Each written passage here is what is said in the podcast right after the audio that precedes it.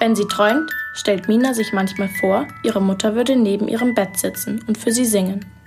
Das macht Mina dann sehr glücklich. Denn tagsüber, wenn sie wach ist, lebt ihre Mutter nicht mehr bei ihr und ihrem Vater in dem großen Haus auf dem Land.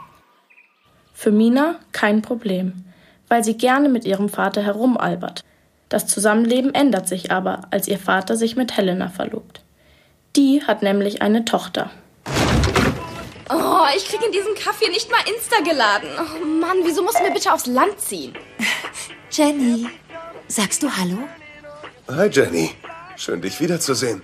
Oh mein Gott, guck dir deine Hand an. Oh, krass, die ist ja voll behaart. Jenny? Ew. Ist die echt so behaart? Nein, ist sie nicht. Alles gut, mein Ach, Schatz. rasier dich doch mal, du Höhlenmensch. Jenny, äh, lass es, okay? Äh, aber guck doch, er ist der reinste Halbaffe. Ah, sieht schon ein bisschen aus wie Fell. Mina interessiert sich nicht für Instagram und eigentlich möchte sie ihr Zimmer auch nicht mit Jenny teilen. Das soll sie aber. In der Nacht, als Mina die Traumzauberer entdeckt, träumt sie von einer großen Wiese. Sie kann frei über das Feld direkt in Richtung Horizont laufen. Aber als Mina bei der Wolkendecke angekommen ist, läuft sie gegen eine Wand. Denn der Himmel ist nur eine Kulisse aus Holz.